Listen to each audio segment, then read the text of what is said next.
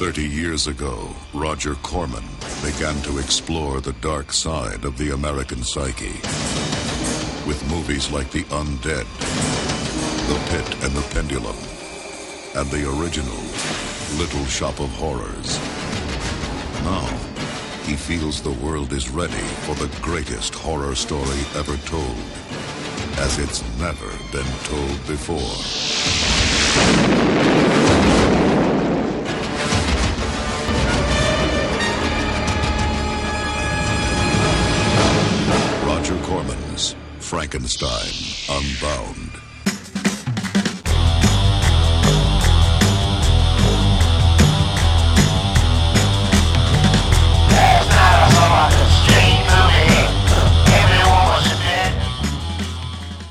¿Qué tal? ¿Qué tal? Muy buenas tardes. Eh, decimos tardes porque ya es la tarde, ahorita que estamos comenzando a grabar este podcast de Video Masacre, el nuevo episodio del podcast de Video Masacre, pero claro que ustedes pueden escucharlo a la hora que mejor les convenga. Yo soy José Luis Ortega y como siempre es un gusto para mí presentar a mi compañero de aventuras, amigo y maestro Mauricio Matamoros Durán. ¿Cómo estás? Hola, ¿qué tal, José Luis? Este, pues un gustazo, un gustazo estar aquí contigo y con quienes nos estén escuchando. Este, pues sí, un placer poder estar en un episodio más de Video Masacre, que tiene la fabulosa capacidad de ser escuchado de día, de noche, de madrugada, en cualquier momento y en cualquier lugar. Eso es lo importante de estas nuevas tecnologías. Eh, cualquiera que entiende el español en cualquier parte del mundo nos puede escuchar y también nos pueden escuchar aunque no le entiendan, pero supongo que se aburrirán, ¿no? en Pues sí. realidad. Mi querido Mauricio, hoy estamos de manteles largos, muy largos, y vamos a platicar, como ustedes ya vieron la portada de este capítulo, de una película llamada Frankenstein desencadenado, Frankenstein Unbound. Una película dirigida ni más ni menos que por Roger Corman, el maestro Roger Corman en el año de 1990, que de hecho es la última película como director de eh, Roger Corman. Después de esa película decidió colgar los guantes y no volver a, a dirigir, hay que ser muy precisos en eso. ¿Y por qué estamos hablando o por qué vamos a comenzar a platicar de Frankenstein desencadenado, Mauricio? Justo porque esta semana, hace apenas unos días, el 21 de noviembre, para ser precisos, 21 de noviembre, se cumplieron 90 años del estreno de Frankenstein, la película original de los estudios Universal que dio pie a esta figura monstruosa y la convirtió, la convirtió, perdón, en un icono para la posteridad, una película dirigida por James Whale, protagonizada por supuesto por el mítico Boris Karloff como esta criatura surgida de la ciencia más bizarra que pudiéramos encontrar, tanto en la literatura, por supuesto, como en el cine, Mauricio. 90 años de esta criatura fantástica. Así es, José Luis, eh, pues es un poco extraño, eh, pensarán algunos escuchas, que eh, decidamos dedicar este episodio a Frankenstein Unbound, dirigida por Roger Corman, cuando podríamos estar hablando del Frankenstein de James Whale, Boris Karloff y Jack Pierce, ¿no?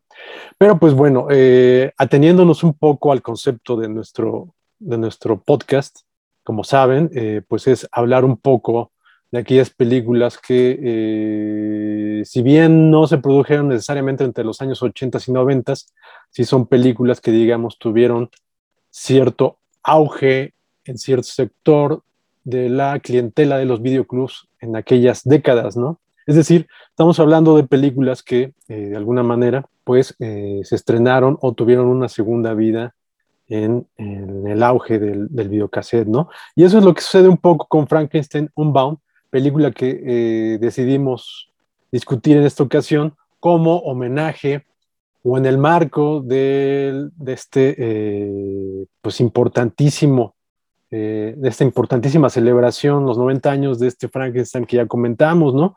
Y que sin duda, pues, a pesar de que mucha gente pues, ni, ni por enterada ni, y no tendría por qué enterarse, pero sin duda es una fecha importante para el cine de horror, ¿no? Porque yo creo que no estoy errado cuando digo que eh, definitivamente cuando eh, los espectadores, el público de 1931 pudo ver por primera vez el rostro de Frankenstein marcado por el maquillaje y el rostro de Boris Karloff, además de un gran susto, de un enorme susto que debieron llevarse y que no puedo imaginarme ahorita, 90 años después, definitivamente vino a darle rostro a la figura del monstruo a partir de ese momento en el cine. Y no solamente en el cine, sino en mucho del imaginario de la cultura pop y de la cultura en general, del arte en general, para decirlo claramente. Entonces, eh, pues hace 90 años, sin duda, el hombre moderno me parece que encontró un nuevo, si no un nuevo concepto, sí una nueva manera de entender el concepto de monstruo.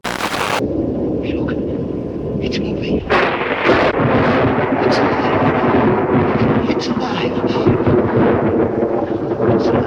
moving. It's alive. Oh, it's alive. It's alive. It's alive.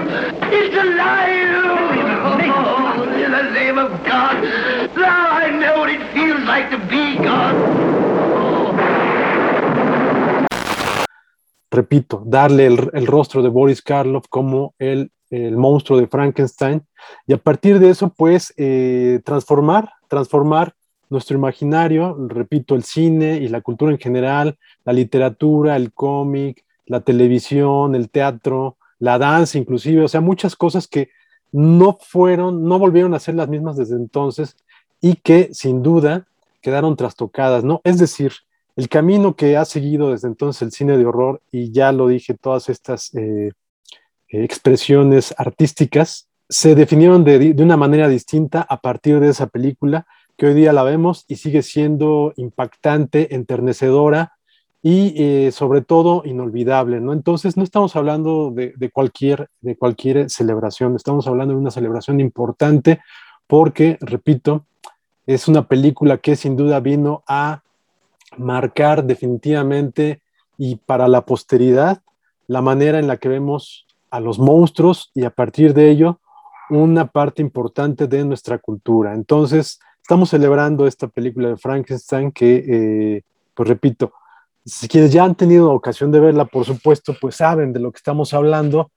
Y los que no han tenido ocasión de verla, pues se les invita con esto a que la vean y a partir de esto vean todo lo que se ha producido de Frankenstein, de El moderno Prometeo, de, este, de esta obra pues importantísima de la literatura eh, mundial, escrita por una pues jovencísima Mary Shelley hace ya más de 200 años, ¿no? Entonces, bueno, creo que esto no es poco, es un motivo suficiente para desempolvar de alguna manera este, este ícono de la literatura, del cine. Y eh, pues a partir de ello, rescatar esta película que eh, es una película peculiar, rara y que sin duda creo yo que sigue siendo poco conocida, pero que vale la pena conocer. El Frankenstein Unbound de Roger Corman. Sí, sí, completamente de acuerdo con mucho, más bien con todo de lo que acabas de decir. La, la trascendencia de la película original de James Whale es impresionante. Yo espero, de verdad deseo con todo el corazón que quienes nos están escuchando, fanáticos del cine fantástico, la conozcan perfectamente. Yo muchas veces he comentado, eh, Mauricio, incluso en algunas de las clases que doy, que cuando tienes una primera película que rompe ciertos esquemas o que de alguna manera se convierte en la iniciadora de algo, siempre tiene que haber una segunda película que venga a sostener ese primer brío, una segunda película que termine de cimentar un movimiento, una escuela, una moda, si tú quieres, etcétera, etcétera.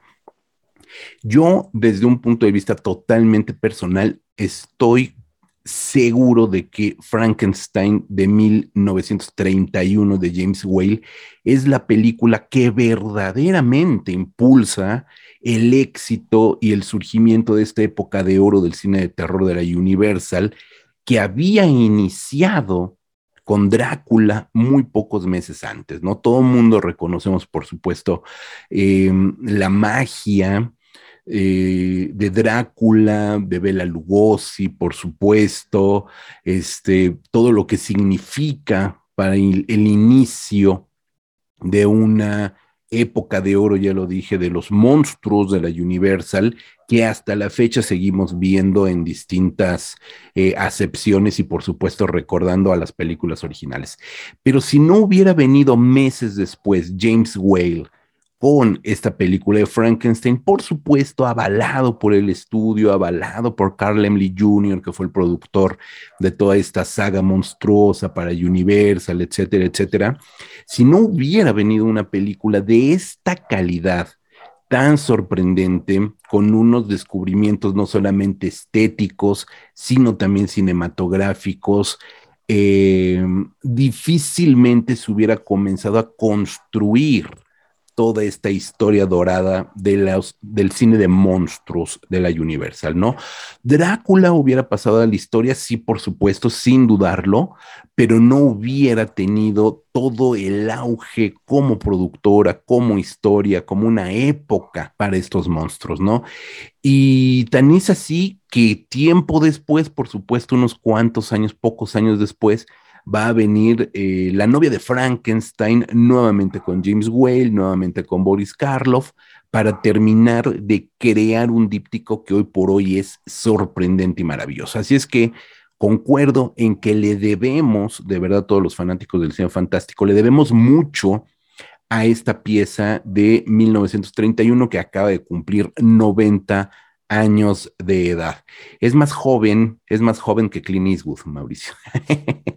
¿No? En ese sentido, bueno. Es sorprendente, ¿no? es sorprendente, es sorprendente. Pero ya hablaremos de Clint Eastwood en otro momento. Nada más fue un pequeño, un pequeño chascarrillo cinéfago.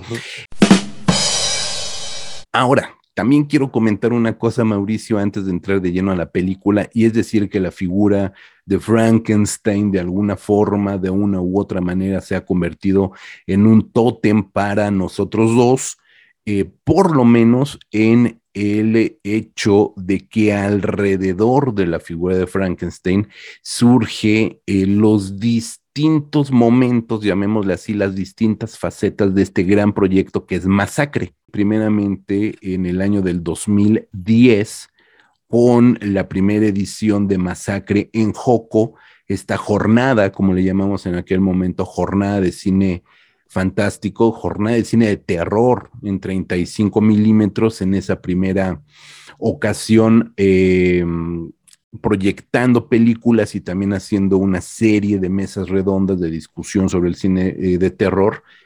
Y surgió justamente y uno de los dos pósters que manejamos, digamos que el teaser, eh, no, no el póster oficial final, sino el teaser de la imagen que, que manejamos en ese momento, fue un homenaje a los 100 años, 100 años del Frankenstein de Thomas Alba Edison, que cumplía justamente 100 años de haberse filmado y estrenado la primera versión cinematográfica de Frankenstein, un cortometraje, bueno, no un cortometraje, no existía la concepción de cortometraje como tal, una película de apenas 15 eh, minutos más o menos, que era la primera, la primera adaptación producida por Thomas Alva Edison para su estudio y que nosotros exhibimos en pantalla grande con motivo de los 100 años del primer Frankenstein cinematográfico. Y después, Mauricio, hace justamente un año, cuando retomamos por cuestiones pandémicas y quisimos trabajar con un, pues con una, no sé, una edición de aniversario de video charlas que sostuvimos aquí, lives para Facebook Live de, eh, de Masacre, haciendo programas dobles en video, como una especie de videoclub, de cine club digital que tuvimos aquí hace un año. Hablamos, hablamos por supuesto en aquel momento de el Frankenstein de Bernard Rose del año 2015 y le dedicamos una buena charla también al Frankenstein del 2015 de Bernard Rose, el director de Candyman, que también es una nueva, sí, es una nueva acepta, ah, ¿cómo decirlo? Una nueva adaptación muy en la época reciente del mito de Frankenstein. Es decir, Mauricio Frankenstein, hoy lo retomamos nuevamente con Frankenstein Unbound, es una figura que ha estado dando vueltas sobre nosotros en muchos momentos. Sí, sin duda, digo, ahorita que comentas ya la constante presencia de Frankenstein en, los proyectos que de alguna manera hemos estado haciendo, eso es reflejo de que eh, la misma figura del monstruo de Frankenstein, tarde o temprano se presenta en toda clase de proyectos y en la obra de todos los autores que hacen cine, ¿no? Es, es una figura a la cual de alguna u otra manera llegan eh, de forma directa o indirectamente, ¿no? En el caso de, de Frankenstein Unbound, que ahorita pues es la que nos tiene aquí reunidos, comentabas curiosamente que, eh, bueno, la, Frankenstein original de James Whale, Boris Karloff y Jack Pierce y Carl Lemley Jr. Eh, tiene menos años que Clint Eastwood, ¿no? Y curiosamente, bueno, un dato ahí también curioso, por ejemplo, es que eh, Roger Corman, el director de Frankenstein Unbound, tiene 95 años, ¿no? Entonces, sería interesante imaginarse, pensar que un jovencísimo Roger Corman de cuatro años, tal vez, tal vez, fue llevado por sus padres al cine para ver Frankenstein y quedó trastocado, ¿no? Sería bonito pensar eso, no lo sabemos, no sé si ya se lo han preguntado, al menos yo nunca he visto que se lo pregunten y que lo respondan en alguna entrevista, pero el caso es que eh, Roger Corman, eh, sin duda, eh, es, es uno de los técnicos, autores del cine estadounidense y en la historia del cine en general, ¿qué más ha hecho por el cine de géneros, entre ellos el cine de horror? Frankenstein Unbound fue la primera vez que él se enfrentó eh, al moderno Prometeo, pero eh, digamos que en su carrera, que ahorita ya lleva casi 80 años, casi son 80 años de, carrera, eh, como productor, actor, escritor, y director, por supuesto, en alguna u otra manera se ha llegado a cruzar con Frankenstein, ¿no? Ahorita, eh, a bote pronto recuerdo aquel extraordinario filme, en lo personal uno de mis favoritos, que se llama Dead, Race 2000, la original del 74, me parece, dirigida por Paul Bartel. No estamos hablando, por supuesto, del remake de, de Paul Anderson, que es un buen remake, pero la original este, esta película distópica extraordinaria, dirigida por Paul Bartel y protagonizada por eh, David Carradine, perdón.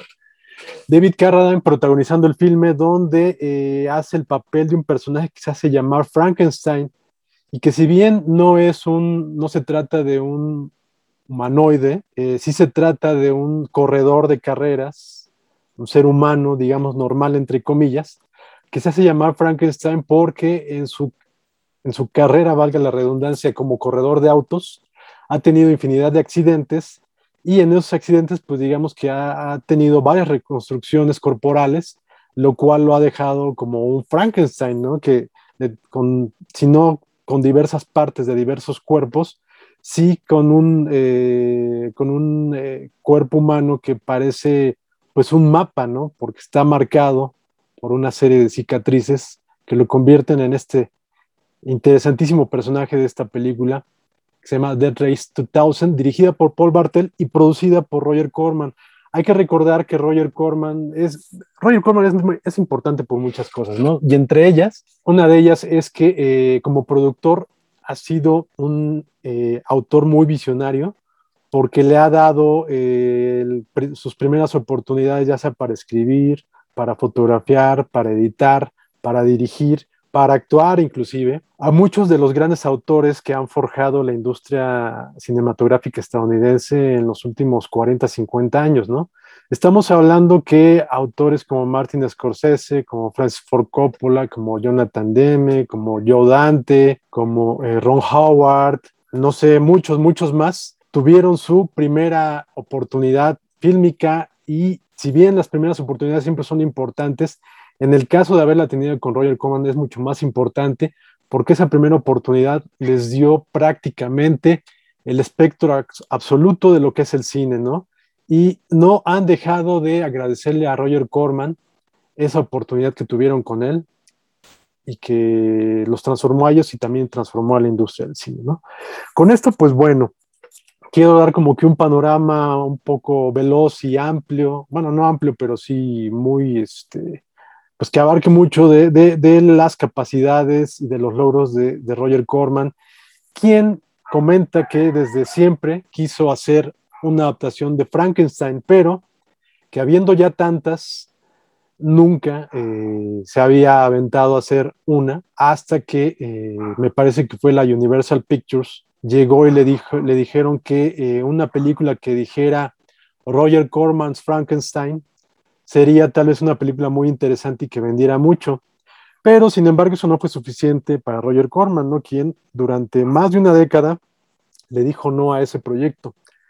Hasta que, pues bueno, se apareció esta novela que es del 73 y que, pues como vemos, se tardó casi 20 años en llevarla al cine. Sí, una producción extraña, ¿no? Por decirlo menos, eh, no es una producción de terror, hay que decirlo, está más enfocado hacia la ciencia ficción porque justamente eh, Brian Aldiss es un escritor de ciencia ficción, es un escritor británico de ciencia ficción que retoma ¿no? En su escrito, la figura de eh, Frankenstein, de la criatura, es decir, de Víctor Frankenstein, de la criatura, por supuesto, de eh, esa mitológica reunión en la Villa de Odati con Byron, con Percy Shelley, etcétera, etcétera. Lo que ya sabemos, por supuesto, con Mary, eh, Mary Wollstonecraft, quien se convertiría en Mary Shelley, etcétera, etcétera, ¿no? Entonces, lo retoma y mezcla una situación muy propia de Aldis, que es un viaje en el tiempo.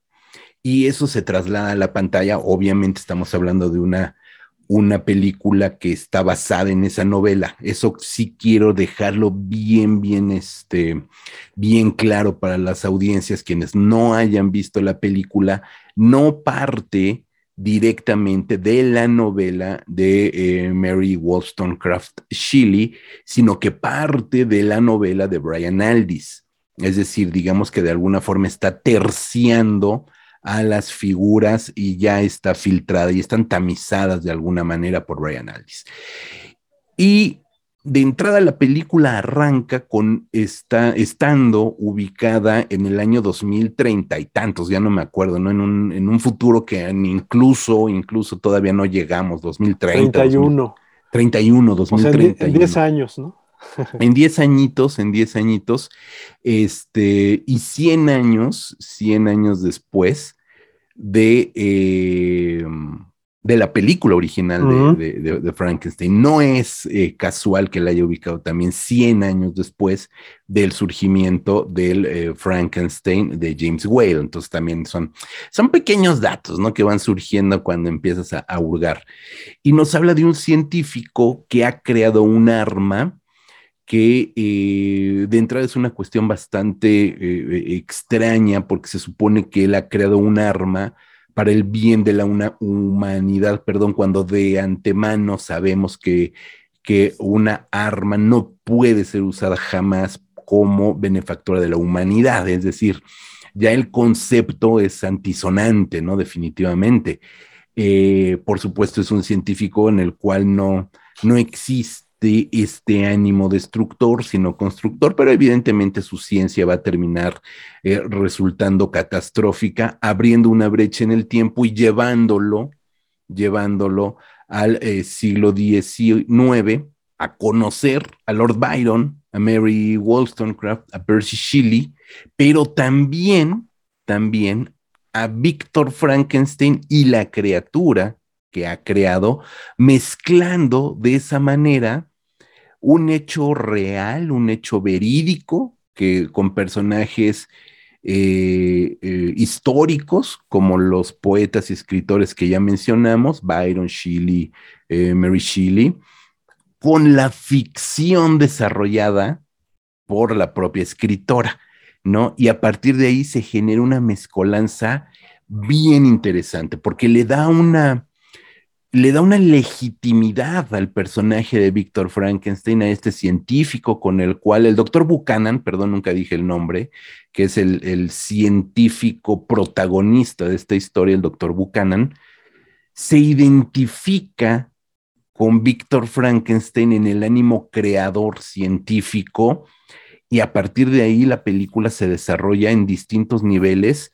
Eh, por supuesto que van de lo kitsch, Mauricio, eso no podemos negarlo, pero también, y eso es lo importante en el cine de Roger Corman, en, la gran mayoría del cine de Roger Corman, que a pesar de ser ciencia ficción, de ser género, de ser terror, de ser motociclistas eh, eh, locos o de ser jóvenes deschavetados. O sea, el cine que hizo Roger Corman, en un segundo nivel siempre había una estela por allí, eh, una línea argumental de cierta crítica, de cierta reflexión social de su momento, siempre hay como un pensamiento soterrado ahí por lo que vemos en primerísimo plano, que es lo fantástico, que nos llevaba a los más clavados quizás a pensar un poquito más sobre el contexto y sobre ciertas este, reflexiones de Roger Corman. Y esta película no, no, no deja de lado esa parte creadora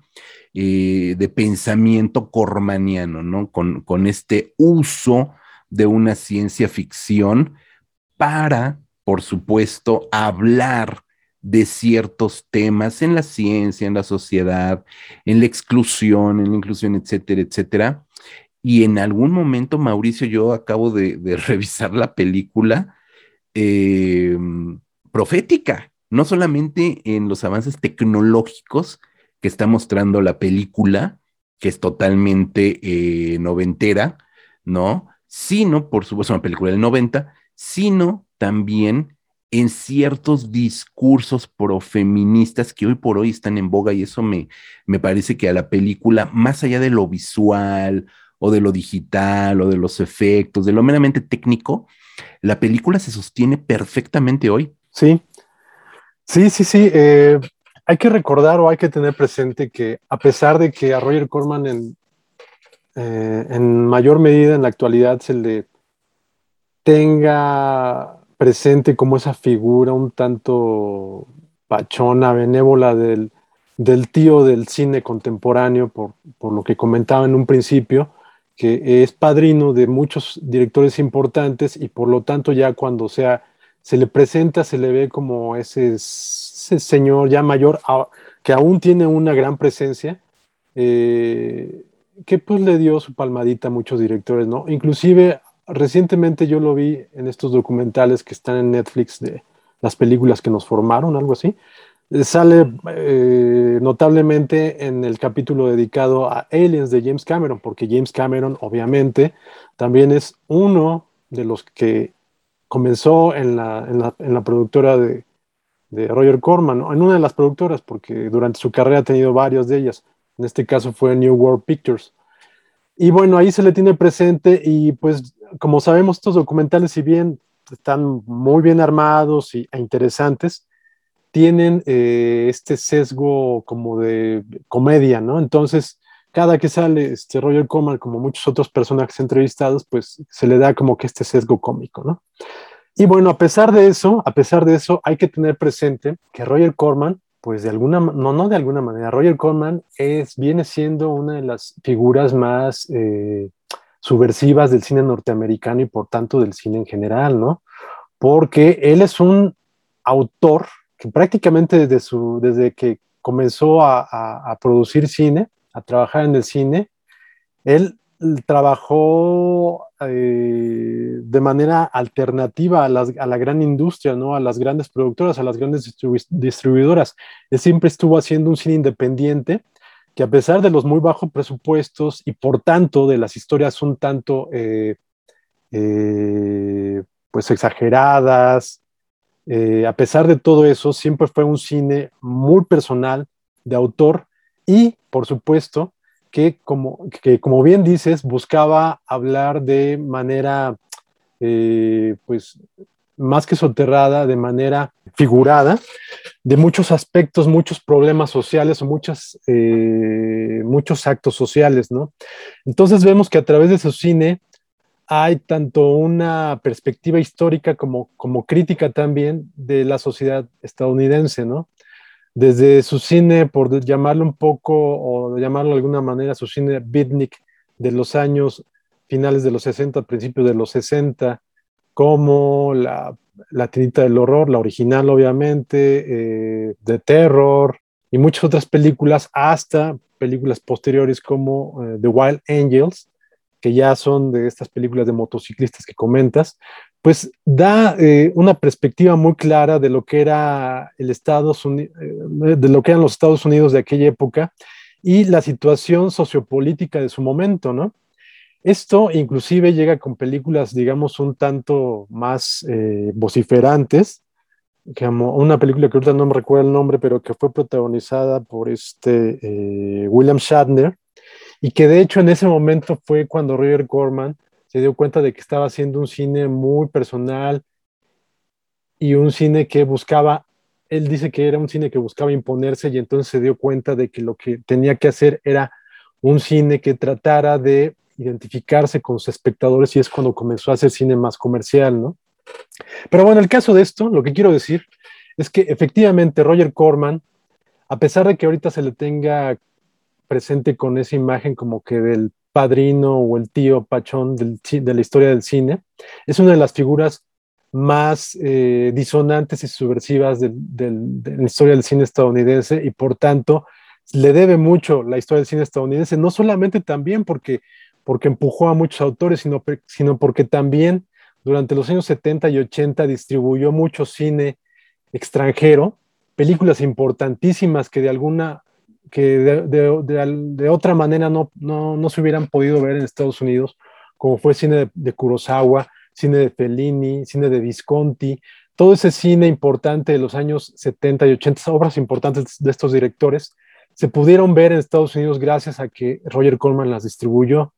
Entonces, bueno, con esto, no, digamos que no es, no es extraño que Frankenstein Unbound resulte una película que también comenta sobre su momento histórico e inclusive sobre su futuro, eh, pero que sin duda, pues sí, eh, no deja de sorprender, ¿no? Porque como ya lo comentamos y como lo comentaba José Luis, es una película pues, totalmente de ciencia ficción, de fantasía, pero que de alguna manera sí eh, refleja o comenta sobre el estado actual, al menos en aquella época, y el, incluso el estado presente de las cosas. Entonces, como bien dice José Luis, es una película donde la presencia de la mujer, obviamente porque está uno de los personajes es Mary eh, Shelley. Eh, recordemos que la madre de, Mary Shelley fue tal vez la primera autora feminista, ¿no? Entonces, obviamente, aquí la carga feminista de la hija e inclusive de la misma obra de Frankenstein está muy, eh, muy bien representada en Frankenstein Unbound, una película que si bien, como ya subrayó por ahí José Luis, no deja de ser kitsch, no dejó de ser kitsch en su momento y más ahorita, 30 años después, a pesar de, eso, de esos, eh, digamos, pecados técnicos y que son muy de, Roger Corman, es una película que en su momento recuerdo que fue muy sorprendente, ¿no? Por, por esas lecturas que hacía de la tecnología y de la eh, presencia eh, de la mujer y que pues ahorita a la distancia continúan, eh, pues creo que sosteniéndose bien esos comentarios, ¿no? Inclusive el, comentario que hace precisamente, y que ya comentaba José Luis, del armamento tecnológico, eh, es, muy interesante, sobre todo porque, bueno, pues aquí, sin ánimos de, de soltar spoilers, digamos que hacia el final, es, muy interesante ver, ver este, este viaje todavía, eh, una vuelta más que da el viaje eh, espacio-temporal del profesor Buchanan, interpretado por, eh, por John Hurt, y que lo lleva a un momento aún más adelantado en el futuro, donde pues nos encontramos para terror de los espectadores y del protagonista, muy en la vena del, planeta de los simios, inclusive de eh, Army of Darkness, la tercera parte del Despertar del Diablo, nos encontramos eh, con un final aún más aterrorizante de aquel en el que se encontró durante el metraje de, esta historia el personaje interpretado por John Hurt, ¿no? Y que eh, es, es, es, una realidad que, que ahorita estamos viendo, donde eh, pues la tecnología prácticamente nos tiene eh, más que atosigados, somos presas de la tecnología, ¿no? Ya prácticamente dejamos que eh, decidan por nosotros y que incluso dicten eh, nuestra pues manera de explayarnos en nuestra vida diaria, ¿no? Y totalmente, es un final sin ánimo, como bien dices, de spoilear. Digo, la película tiene 30 años, ¿no? Y se puede conseguir. Es un final desolador y eso también es bastante interesante en una película porque no creerías que va por ahí, ¿no? Creo que también el trabajo de Corman, que hay que decirlo, creo que en la actualidad está profundamente este, infravalorado.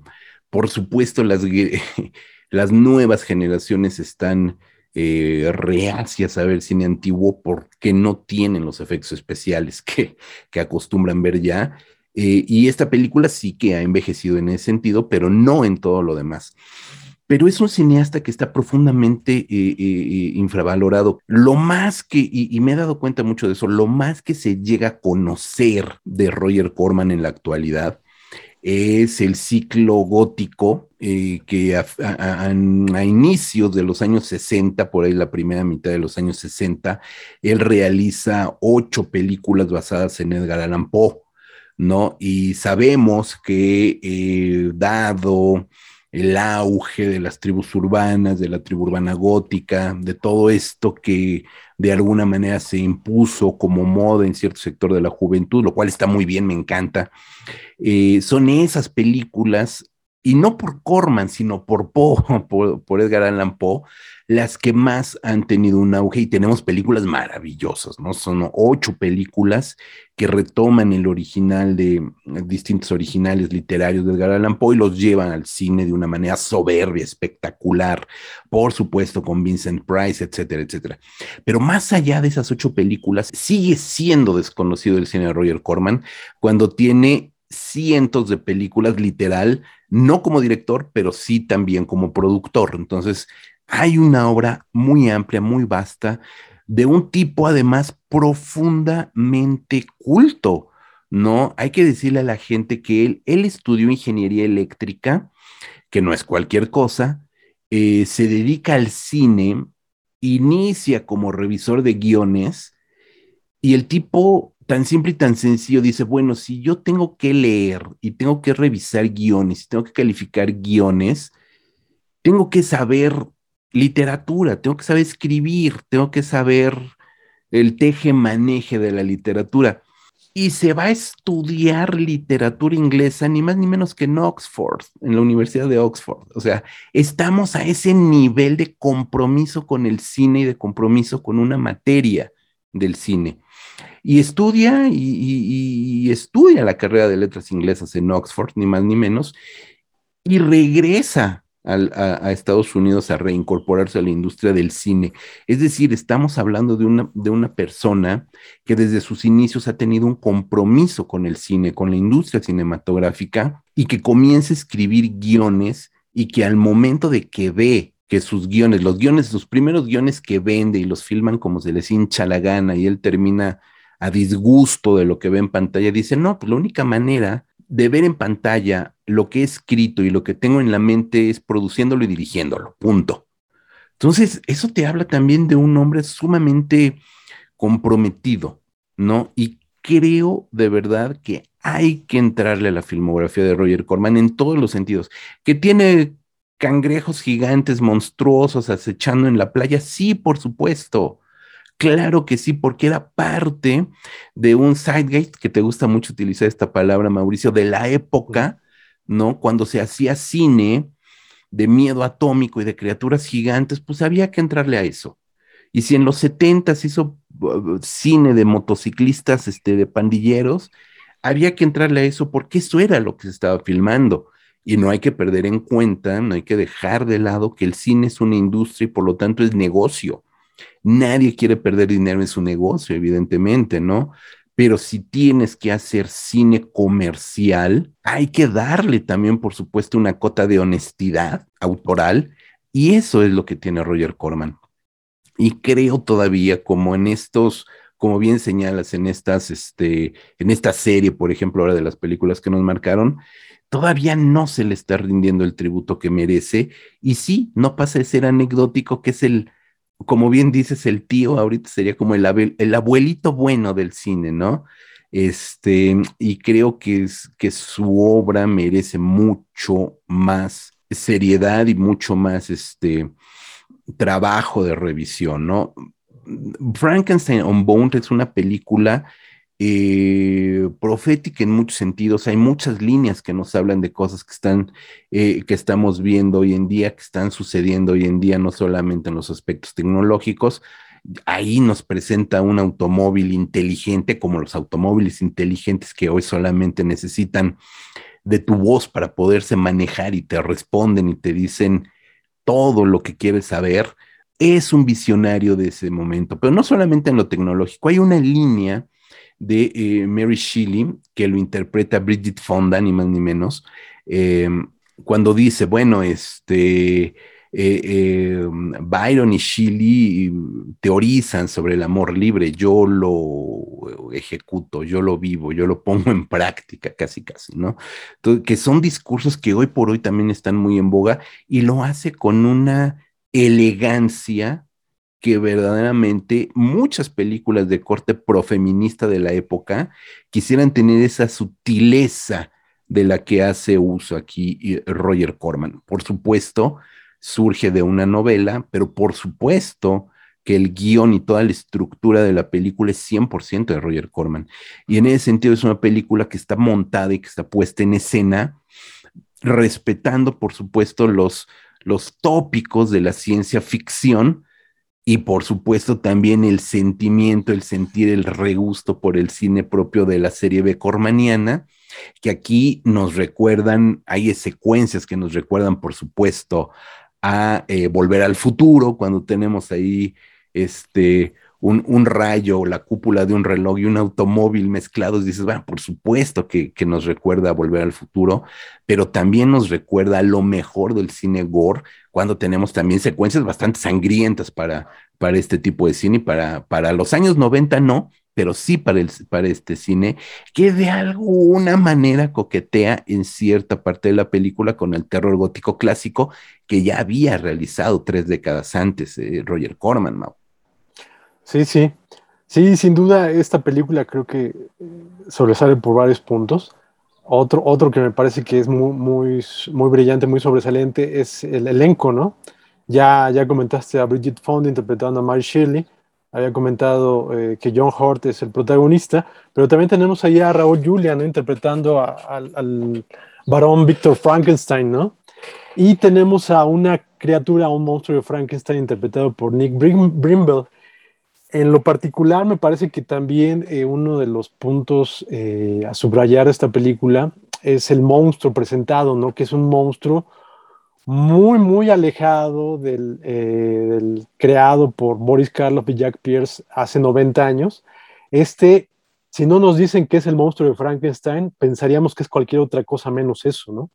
Porque es un monstruo con un rostro pues, muy raro, ahí tiene como que unos alambres y una de las imágenes más recordadas de esta película, y en lo personal me parece que es una imagen que ha logrado eh, incrustarse ahí en el colectivo de los que nos gusta, en el inconsciente colectivo de los que gustamos del cine fantástico y de horror, es ese close-up, que de hecho es el, el cartel de la película, el close-up al ojo de la criatura, y cuando vemos que su ojo inclusive es como su cuerpo mismo, es decir, es un ojo que está formado por pedazos de varios ojos. Entendemos realmente el horror que vive este monstruo, nuestra criatura, porque eh, pues, su ojo está cosido, está formado por varias partes que, están cosidas, y pues a pesar de que es algo pues totalmente absurdo y exagerado, me parece que, eh, refleja muy bien la situación de este, esta pobre criatura que pues ya lleva dos siglos eh, sufriendo ¿no? en, la, en el inconsciente de la narrativa de la ficción en general, ¿no? Entonces me parece realmente que esta película tiene, tiene momentos realmente muy, muy interesantes de eh, la ciencia ficción, de la fantasía y del terror de los últimos 30 años. Y pues ahí está como la recomendación de Videomasacre para que la desempolven. Hay que recordar que esta película se vio acá en el cine. Yo tuve la fortuna de verla en el cine. Poquito después se estrenó en video, eh, la editó aquí en México Videovisa. el, el sello este de, Televisa, que pues durante, yo creo que cerca de 20 años o más, fue uno de, las grandes, de los grandes sellos aquí en México que editó una cantidad de, pues, inconmensurable de títulos y entre ellos, pues bueno, estuvo Frankenstein Unbound, que me parece que se vio más en video que en cine aquí en México. Por ahí todavía eh, están algunas copias, yo tengo una copia en VHS de esta. Y la película pues fue editada en DVD en Estados Unidos, DVD que incluso llegó acá al país y que me parece que es la única manera de, conseguirlo hasta el momento, porque es una película que curiosamente aún no se edita en Blu-ray.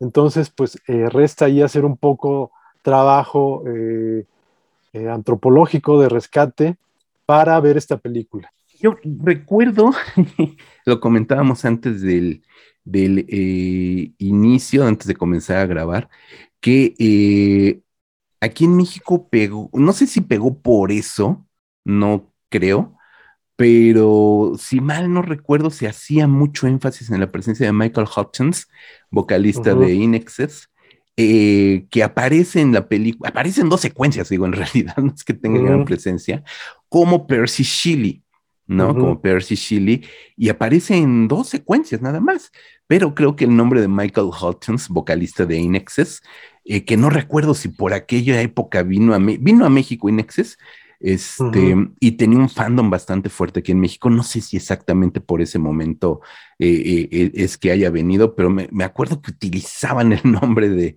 del vocalista de, ya fallecido, ya fallecido, muy joven. Tenía 30 años cuando hizo esta película, muy joven y falleció a los 36, 37 años, entonces realmente se convirtió en una figura icónica. Em, Michael Hutchins aquí aparecía y bueno, pues, no sé si eso ayudó. Por supuesto que yo no vi la película en cine, ya te lo acaba de comentar en unos hace unos momentos, eh, pero por supuesto que es de los VHS que uno corría a, rentar y a buscar esa película con un póster minimalista que bien lo dices, es el ojo, este ojo con em, iris de distintos colores porque es un amasijo también muy extraño y, aquí en México pues, se llamó Frankenstein perdido en el tiempo. ¿no? Entonces, este, pues ahí veía uno Frankenstein perdido en el tiempo y no sabías bien a bien de qué se trataba, pero ya nada más ver el nombre de Frankenstein llamaba la atención. Por supuesto que en aquel momento yo no tenía la menor idea de quién era Roger Corman. Eso ya son cosas que se aprenden con el tiempo y son gustos adquiridos. Y, pero definitivamente Frankenstein, para aquel momento, claro que ya había yo leído Frankenstein, ya sabía de quién se trataba, una novela que en su primer, eh, en, el, en un primer momento me pareció sumamente cansada, sumamente difícil de leer, porque eh, seguramente ya lo conocen, es una novela epistolar, es una novela diferente, etcétera, etcétera, ¿no? Entonces, este, tenía yo una edición de estas ediciones negras que me parece que eran de Bruguera, ¿no? Que, llegaban en aquel momento, no recuerdo si es editorial española, eh, con el rostro, por supuesto, en la portada de, perfil de Boris Karloff, ¿no? Portada negra con plateado y letra roja. No recuerdo si era Bruguera o Salvat, una de esas dos que sacaban estas, estas ediciones, este, de, películas de terror en, novela, las novelas originales, pues. Pues Mauricio, es una, es una película totalmente recomendable. Yo eh, les diría que la busquen, eh, se puede rastrear, se puede encontrar, por supuesto. Eh, no hay, como bien dices, una edición en Blu-ray tal cual, pero sí que se puede encontrar todavía por ahí. Así es que véanla, disfrútenla, gócenla denle una nueva revisión a Frankenstein, a la figura de Víctor Frankenstein, el científico, que a mí, a mí la figura del científico siempre me ha parecido sumamente interesante, eh, al mismo nivel del monstruo, porque efectivamente ellos dos son uno. Entonces, ver estas distintas relaciones que se crean entre el creador y su criatura siempre me han parecido fabulosas en distintos niveles y en distintas películas, y esta no es la excepción. Y por supuesto, déjense llevar con esta locura de los viajes en el tiempo, el presente, el pasado, el futuro, y un futuro que quizás, quizás no esté tan alejado de como, de cómo lo habremos de vivir, Mauricio. Sí, sí, sí, sí, sin duda, pues ahí está la recomendación. Una película que además mezcla realidad con ficción, ¿no? Porque como bien ya lo dijiste, pues ahí se encuentra eh, el científico, el doctor Buchanan, se encuentra tanto con la autora de la novela como con sus personajes, ¿no? Entonces ahí es una, una locura que realmente hace creer al mismo espectador que está ahí dentro, dentro de la misma historia, porque todo es muy, muy increíble, ¿no? Pero pues ahí está la recomendación. Creo que eh, realmente es un, es un título para desempolvar y redescubrir o incluso descubrir.